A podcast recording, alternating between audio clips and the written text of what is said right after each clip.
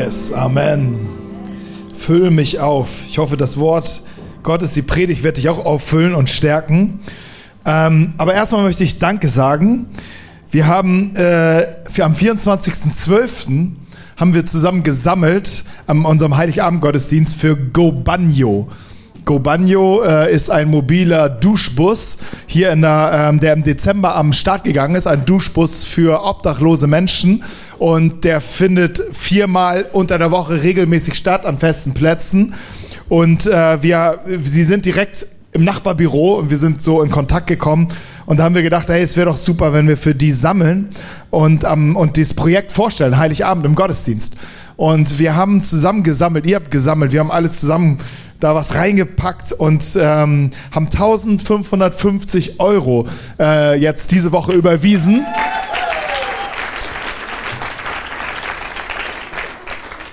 Und das ist, und ich soll echt mich bedanken bei euch, auch von dem ganzen Team. Die waren sehr begeistert, sehr berührt davon und glücklich. Ähm, und das ist ein großer Segen für, für sie. Und ähm, ich finde, das ist auch ein großer Segen für die Stadt, dieses Projekt. Irgendwie ballert der Bass so ein bisschen hier, oder? Ja, mehr Bass. Und dann ähm, haben wir eine ganz spontane Aktion am äh, Mittwoch äh, gestartet, beziehungsweise am Donnerstag. Da gibt es einen sogenannten Hamburger Konvoi. Der fährt am, also wird morgen losfahren und zwar mit Kleiderspenden, mit ich glaube zwei LKWs oder drei LKWs Richtung Griechenland zu der Insel Les, Lebos oder Lesbos. Lesbos. Und ähm, dort ist, ist es auf der einen Seite eine Urlaubsinsel und auf der anderen Seite ist es eine Insel für geflüchtete Menschen ähm, die aus der Türkei rüberkommen. Und die Zustände dort sind einfach, ähm, einfach unbeschreiblich krass und ätzend. 3000 Leute sollen eigentlich äh, hätten da theoretisch Platz. Über 15.000 leben dort schon und sie werden gerade nicht versorgt. Kaum die NGOs, die dort sind, kommen nicht hinterher, werden aber auch nicht unterstützt. Und ähm, die Not jetzt, wo es auch in Griechenland kalt wird, ist einfach, ist einfach groß und es fehlt vor allen Dingen an Kleidung. Und in Hamburg haben sich ein paar Leute zusammengetan und haben äh, Spenden jetzt gesammelt in der letzten Woche. Und die Gruppe hat uns am Mittwochabend, haben, hatte ich mit jemandem geschrieben und der hatte gesagt, hey, könnt ihr als Kirche nicht auch helfen? Wir brauchen noch ein bisschen Klamotten. Ähm, und äh, Freitag war Abgabe. Und Donnerstag habt ihr mein ganzes Büro vollgeballert mit Tüten ohne Ende. Ähm, der VW-Bus war bis unter das Dach voll und ich habe es abgeliefert am Freitag und die waren auch echt, das war cool, weil es so schnell und so unkompliziert ging. Hey, danke für das, was ihr gegeben habt. Ihr habt richtig, richtig geliefert. War echt stark. Und das so schnell, so spontan. Das war klasse.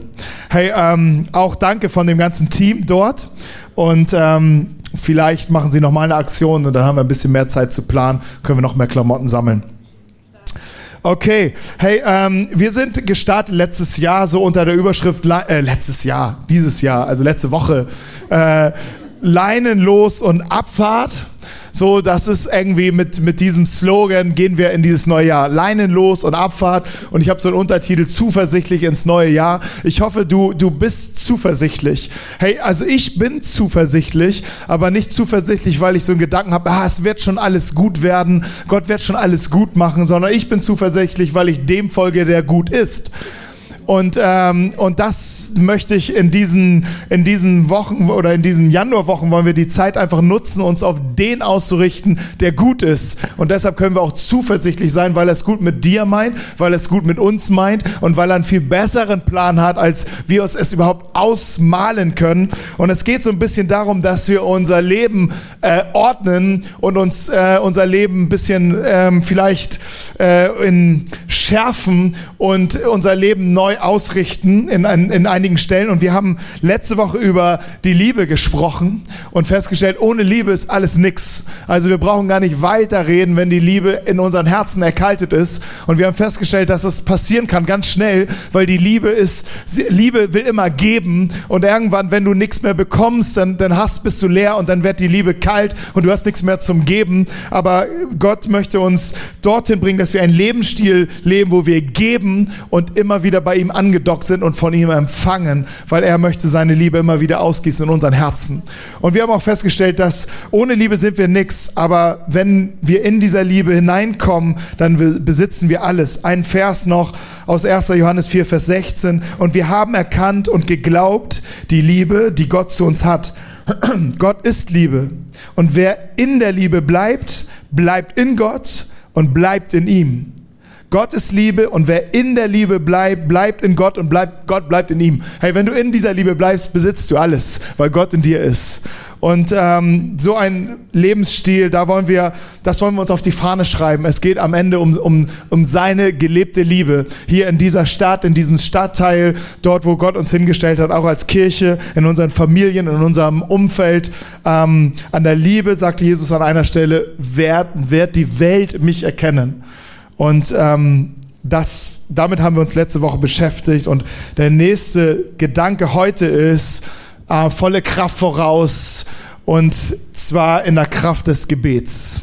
Ich möchte mit euch über das Beten sprechen. Wir werden auch diese Woche eine, eine Gebets- und Fastenwoche gehen, wo, wo du dich neu ausprobieren kannst im, in, im Gebet und lernen kannst zu beten. Ich weiß nicht, wie deine Erfahrung ist, aber jeder von uns kann Gebet lehren. Das ist nichts, da brauchst du kein Abitur für.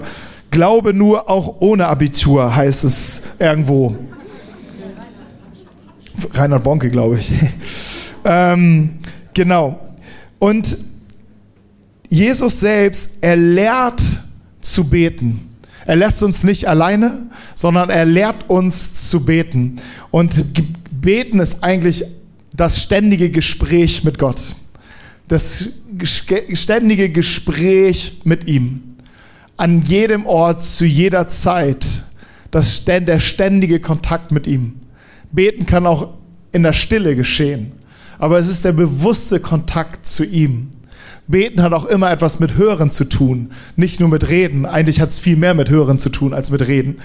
Und ähm, das zu entdecken.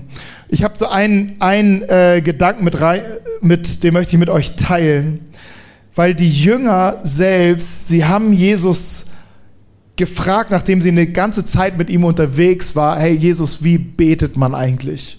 Weil sie haben Jesus gesehen als jemand, der betete anders als das, was sie kannten. Aber sie haben in dem Leben von Jesus erlebt, der ist wirklich connected mit dem Vater im Himmel. Der ist wirklich connected.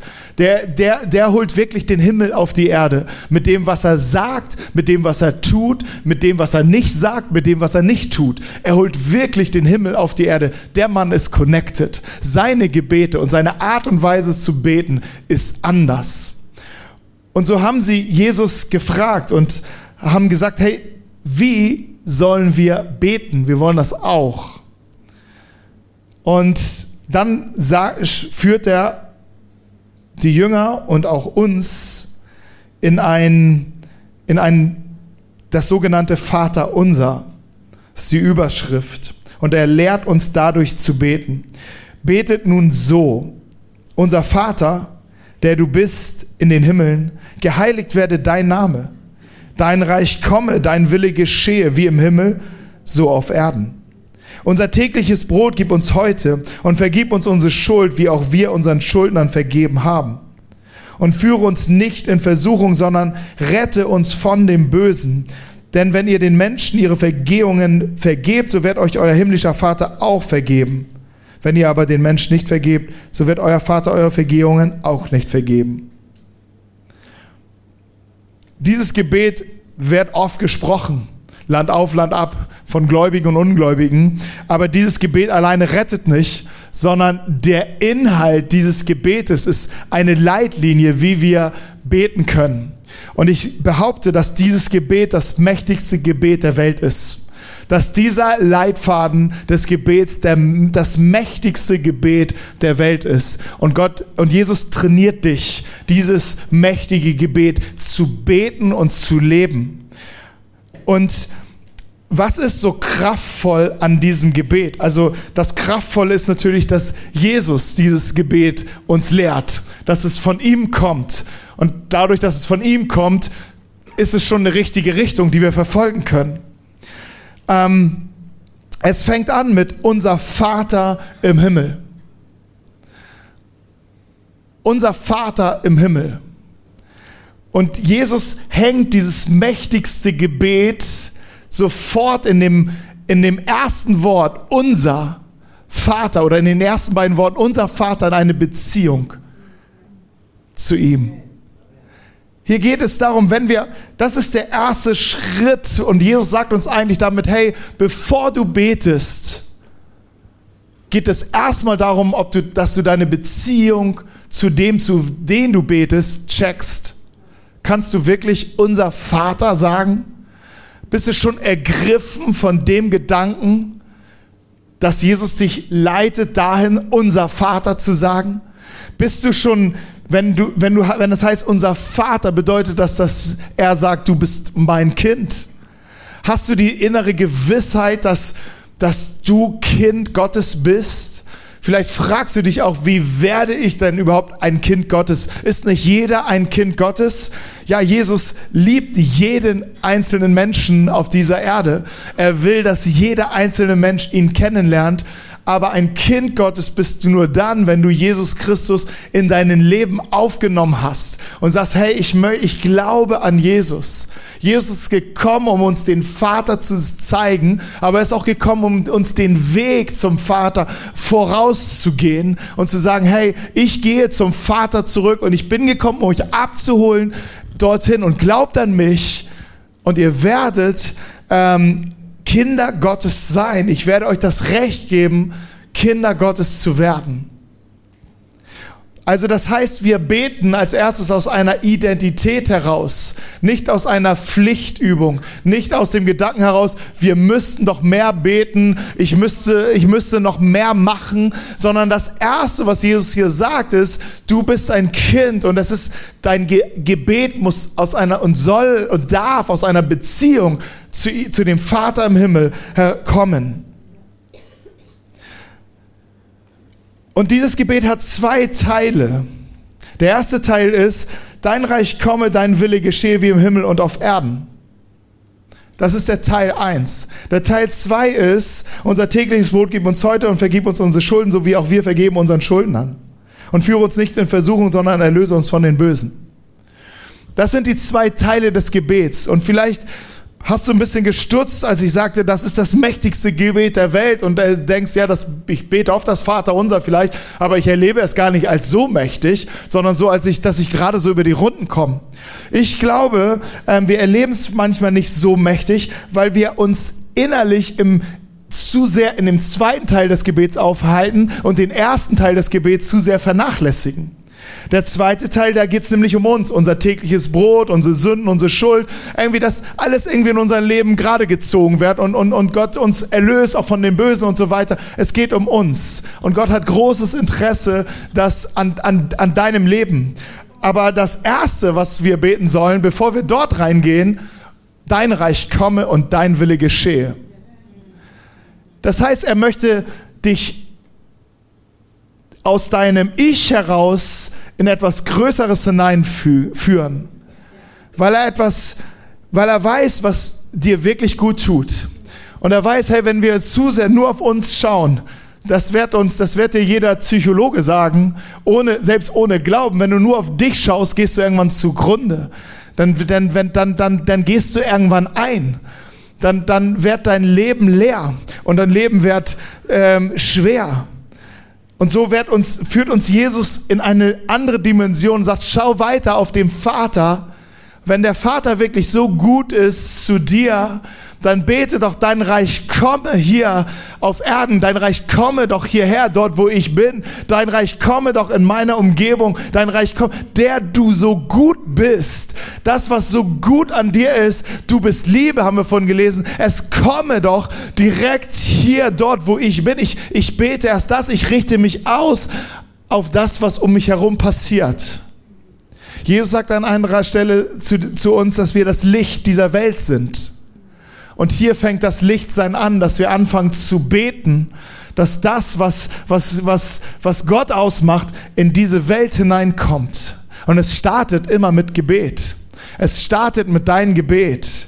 Und Jesus lehrt uns zu sagen, fokussier dich auf etwas Größeren.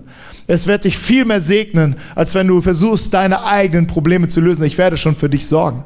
An anderer Stelle, auch in dem paar Verse weiter, sagte, sagt Jesus, trachte zuerst nach dem Reich Gottes. Das andere werde ich alles für dich tun. Und das Zweite, und das ist, glaube ich, der echte Knackpunkt in diesem Gebet, warum wir es vielleicht nicht immer als so vollmächtig erleben, dass Jesus sagt, dein Wille geschehe. Dein Reich komme, dein Wille geschehe, wie im Himmel, so auch auf Erden. Dein Wille geschehe. Und ich möchte ein bisschen über dieses sprechen. Was bedeutet es, dein Wille geschehe? Weil ich glaube, das ist der Knackpunkt. C.S. Lewis, das ist ein irischer Schriftsteller und er hat äh, viele Schriften rausgebracht über den christlichen Glauben und er schrieb einmal, am Ende wird es nur zwei Menschen geben, zwei Arten von Menschen. Die, die zu Gott sagen, dein Wille geschehe oder sagten und die, zu denen Gott am Ende sagt, zu denen Gott am Ende sagt, dein Wille geschehe. Und ich glaube, dieser Punkt, dein Wille geschehe, ist wirklich der Knackpunkt. Ich behaupte, Menschen, die an Jesus glauben, würden aus dem, Her oder aus dem, ja, aus dem Herzen heraus sagen, ja, ich, das will ich, dass sein Wille geschieht.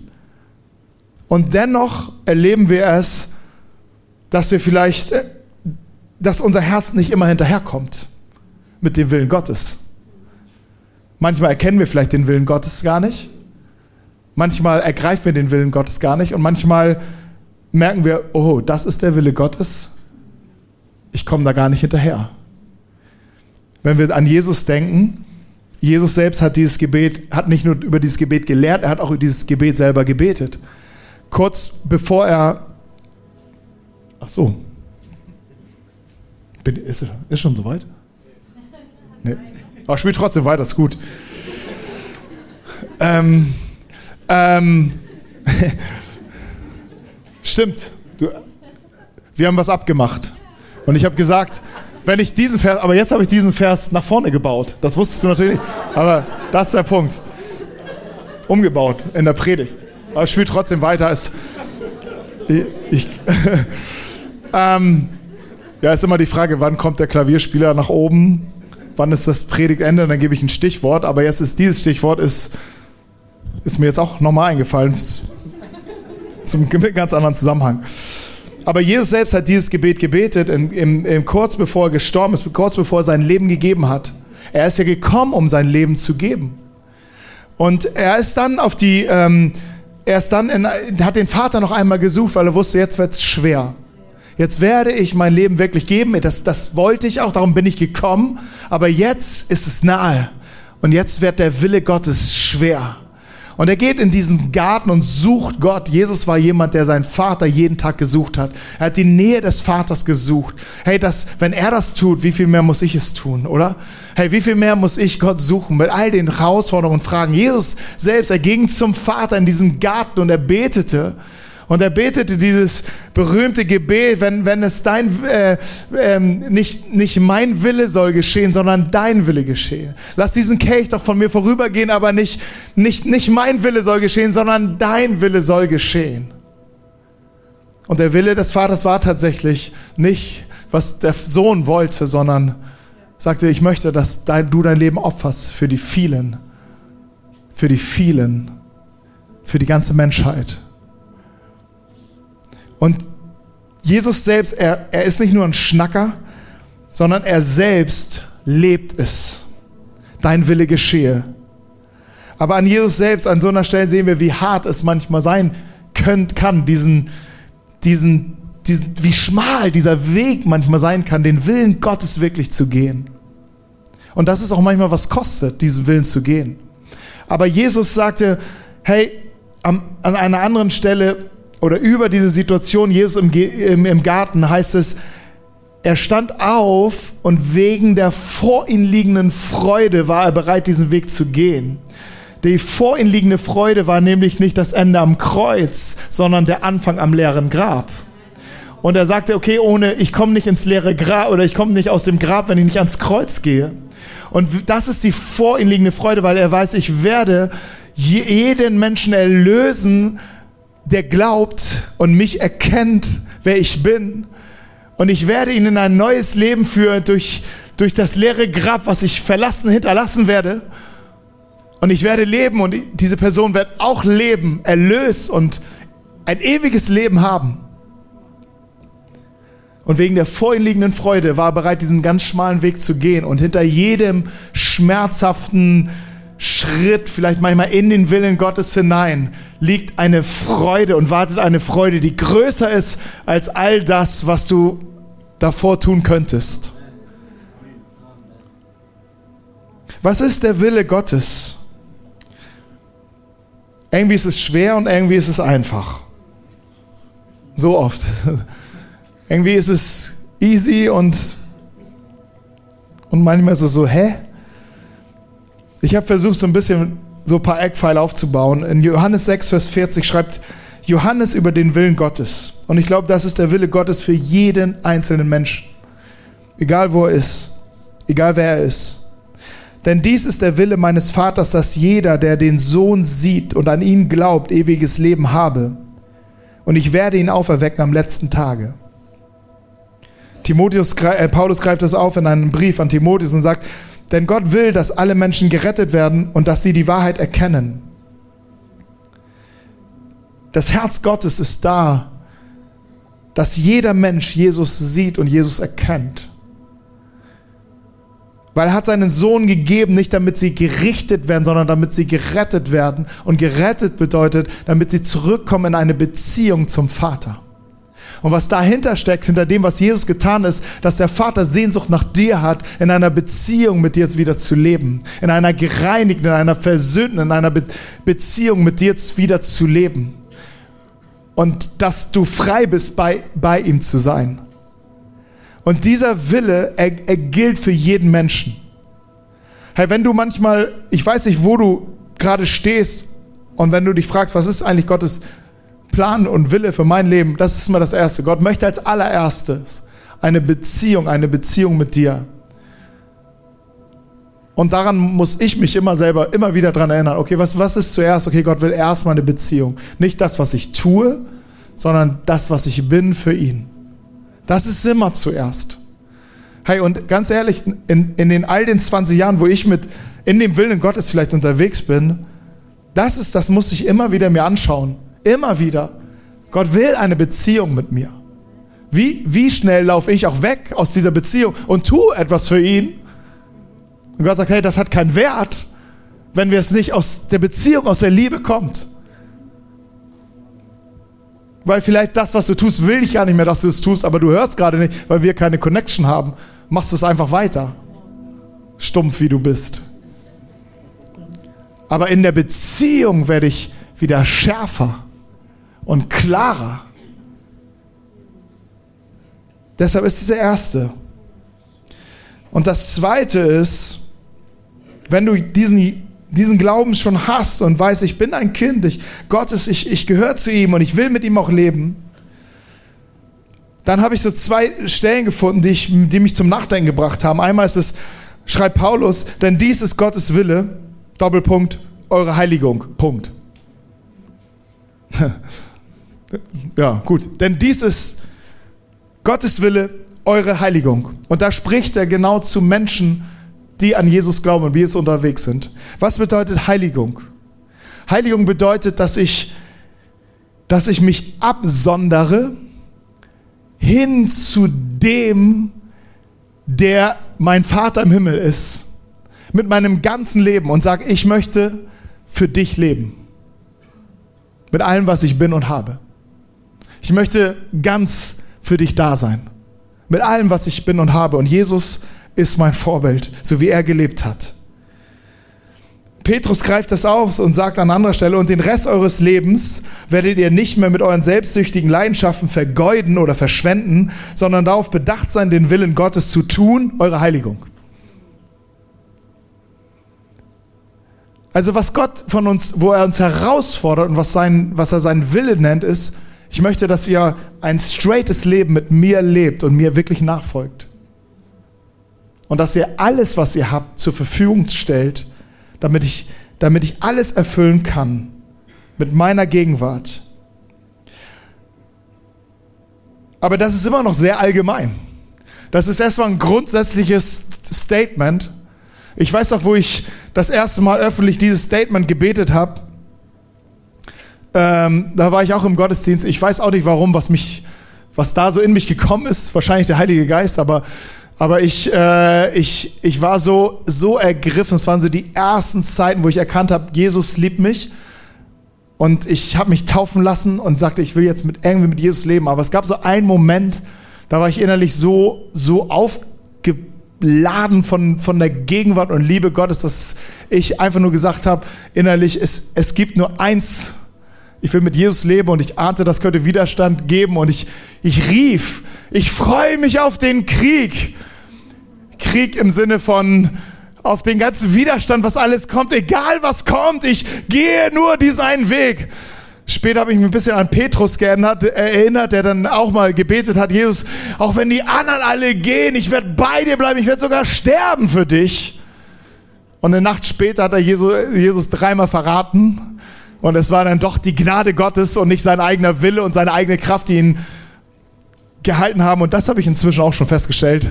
Es ist die Gnade, die mich hält und nicht meine Entschlossenheit oder mein, das ist sehr tagesformabhängig. Aber, aber, aber die Entscheidung innerlich in meinem Herzen, ich will Jesus nachfolgen und ich möchte mit allem, was ich bin, mit allem, was ich habe, weil ich glaube, dass was Jesus in meinem Leben getan hat, will er in allen Leben tun. Und ich weiß, ich habe verstanden, er braucht dich und mich dazu. Damit die Liebe Gottes zu den Menschen kommt, braucht er dich und mich dazu. Und das kann ein Hobby sein, aber Jesus möchte unsere Heiligung und unsere Hingabe daran.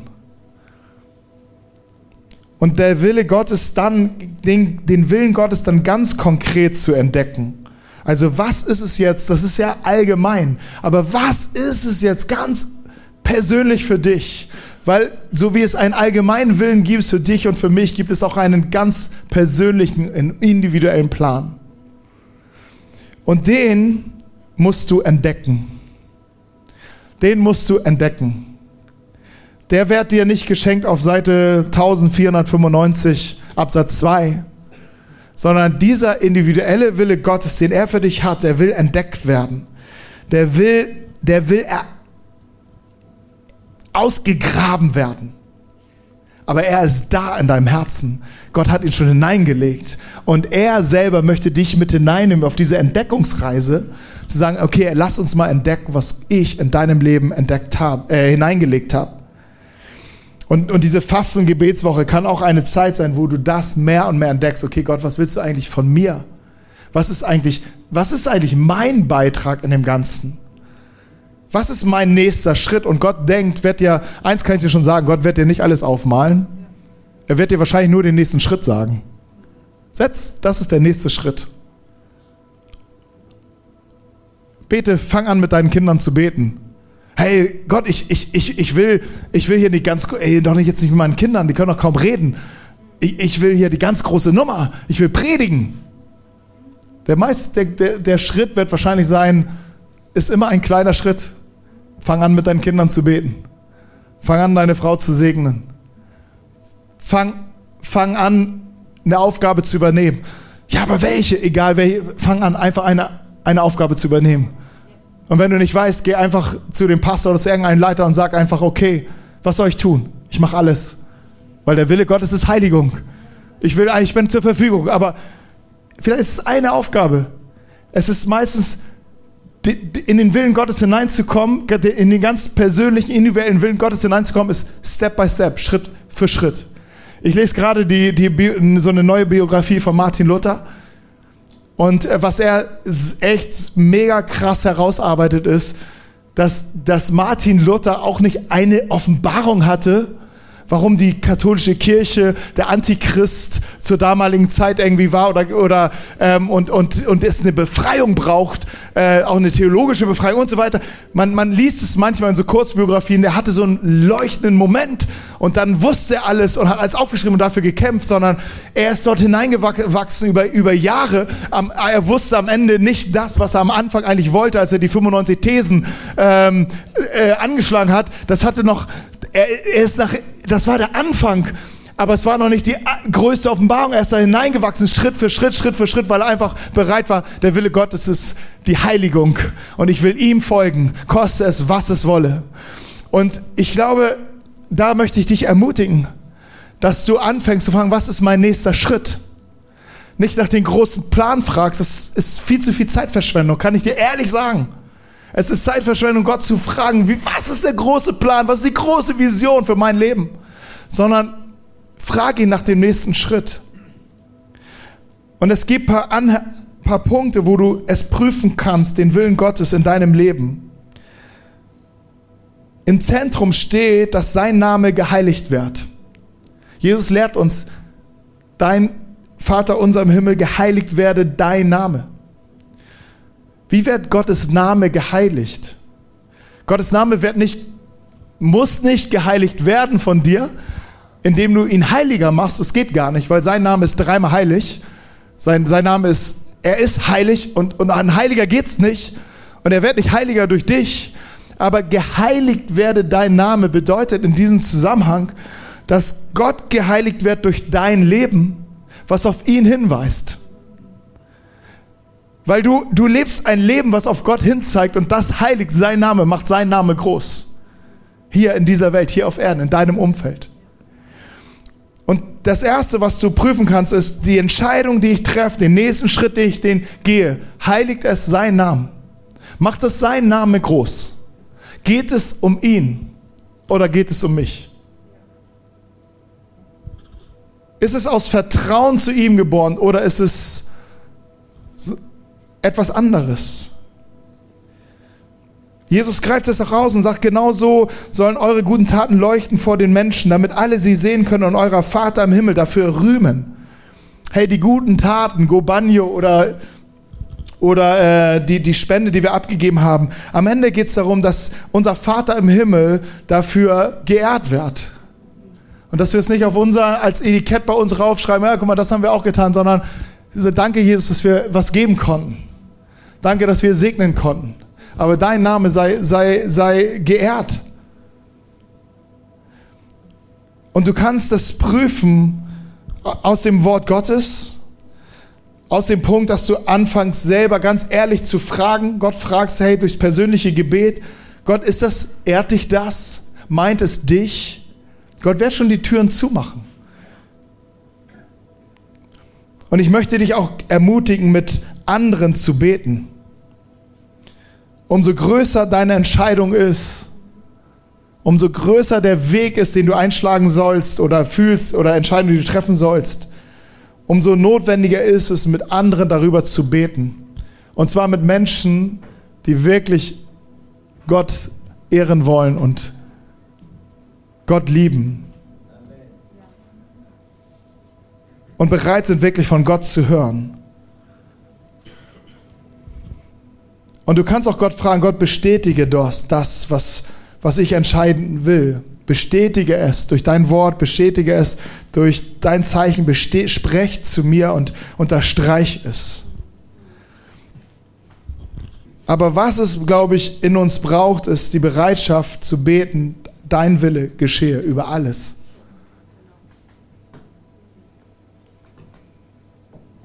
Und manchmal gibt es da Widerstände in uns und ich möchte dir kurz helfen, diese, sie zu erkennen.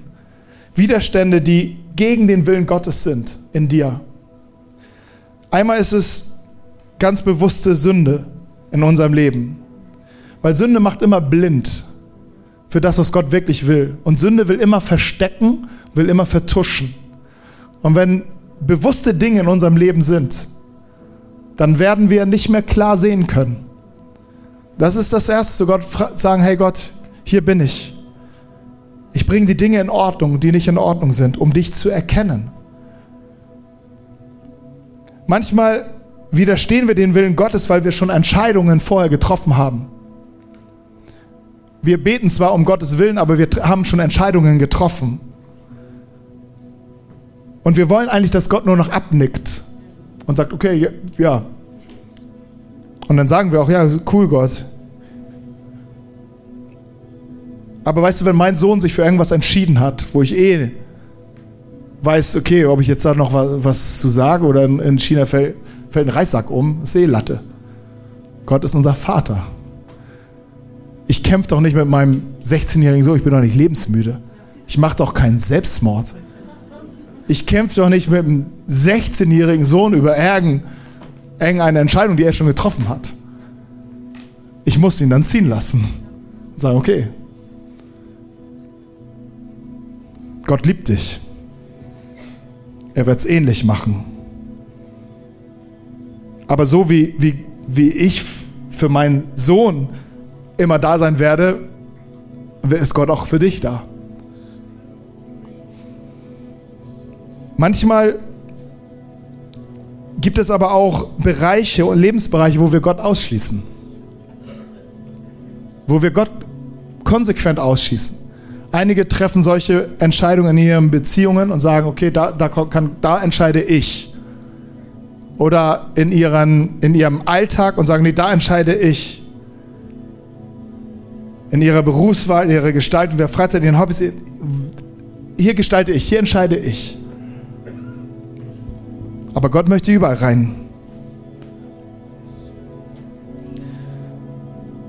Und dann das Letzte ist Ungeduld oft unser falscher Berater, um den Willen Gottes zu erkennen. Und ich sage dir eins, wenn du mit Jesus unterwegs bist, brauchst du eins, Geduld. Und preis den Herrn, Geduld ist eine Frucht des Geistes und nicht, die entsteht nicht in der, in der geistlichen äh, Kraftkammer, sondern es ist eine Frucht des Geistes, die kommt mit dem permanenten Leben mit Gott. Aber wir brauchen Geduld, um mit Gott zu unterwegs zu sein. Weil Gott antwortet nie zu früh, aber immer pünktlich. Immer pünktlich. Und zu spät auch nie. Aber es fühlt sich immer zu spät an. Immer. Warum kannst du das nicht? Früher und hättest du nicht. Aber Ungeduld kann uns richtig, kann ein richtig falscher Berater sein. Und solange Gott nicht gesprochen hat, bleibst du stehen, wo du bist. Und wartest, bis grün kommt. Und solange du ähm, kein Go hast, bleibst du stehen und freust dich. Und segnest den Ort, wo du bist. Vielleicht ist da etwas noch nicht fertig. Vielleicht ist, ist da noch nichts zu Ende gekommen, was eigentlich zu Ende kommen sollte. Hey, bleib da. Entspann dich. Freu dich im Herrn.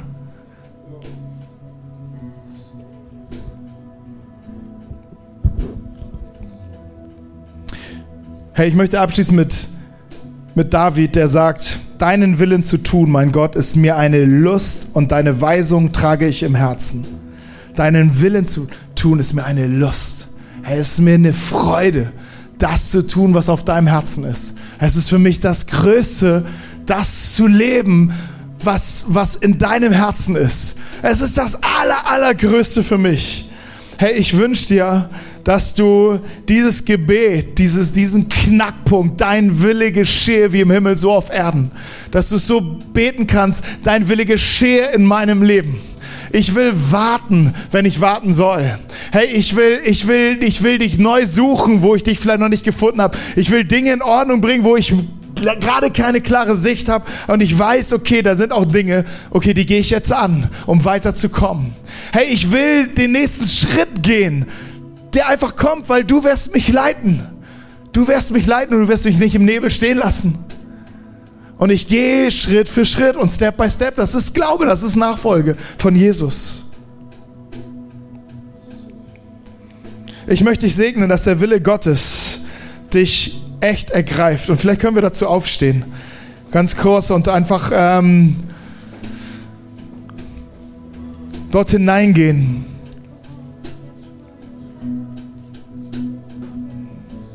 Ist doch krass, das ist Jesus. Ich bin so froh, dass es Jesus uns leitet uns hier ins Gebet und ich, ich mir das ausdenke, ja, so müsste das hinhauen, so müsste das Gebet hinhauen. Wenn du so betest, du, dann muss auch was werden. Es ist Jesus. Es ist Jesus, der sagt, so läuft das Gebet, unser Vater im Himmel. Geheiligt werde dein Name. Hey, dein Name soll groß gemacht werden durch mein Leben und dein Reich komme. Du, du bist voller Liebe und voller Gnade. Ich habe selbst erfahren und ich bete, dass es in meinem Umfeld kommt. Ich bete, dass es in meine Stadt kommt. Ich bete, dass es in meinen Stadtteil kommt. Ich bete, dass es in meine Nachbarschaft kommt. Ich bete, dass deine Liebe Menschen wirklich erreicht. Ich bete, dass dein Reich komme. Und wenn ich etwas dazu beitragen kann, Jesus, hier bin ich. Sende mich. Dein Wille soll geschehen, nicht mein Wille. So wie er im Himmel geschieht, so soll auf Erden geschehen. Aber nicht abstrakt, sondern konkret durch durch, durch das, was du mir gegeben hast und wie du mich gemacht hast. Dein Wille ist meine Heiligung. Ich möchte dir nachfolgen. Ich möchte mit dir unterwegs sein, weil du nennst mich dein Sohn. Du nennst mich deine Tochter. Ich, ich darf, ich, ich darf, ich gehöre zu dir und ich, ich führe mich ein. Ich will nicht sein wie Harry, der aus dem Königshaus geht, sondern ich will sein wie ein Kind Gottes, der, der, der mit dem König zusammenlebt, weil er die Herrlichkeit erkennt, weil er die Schönheit erkennt und Sehnsucht hat, sie auf Erden unter uns wirklich greifbar zu haben. Vater, nimm jeden Widerstand in uns. Hilf uns, jeden Widerstand zu überwinden. Vorgefertigte Entscheidungen. Vater, wir wollen sie neu auf den Tisch legen. Dinge, wo wir schon irgendwie gesagt haben, ja, das muss aber so sein. Vater, wir wollen es neu auf den Tisch legen. Dort, wo, wir, wo du vielleicht noch nicht reinkommst, wir, wir wollen die Türen neu aufmachen. Komm dort hinein, Jesus. Und Vater, wir beten, dein Wille geschehe in Jesu Namen. Amen.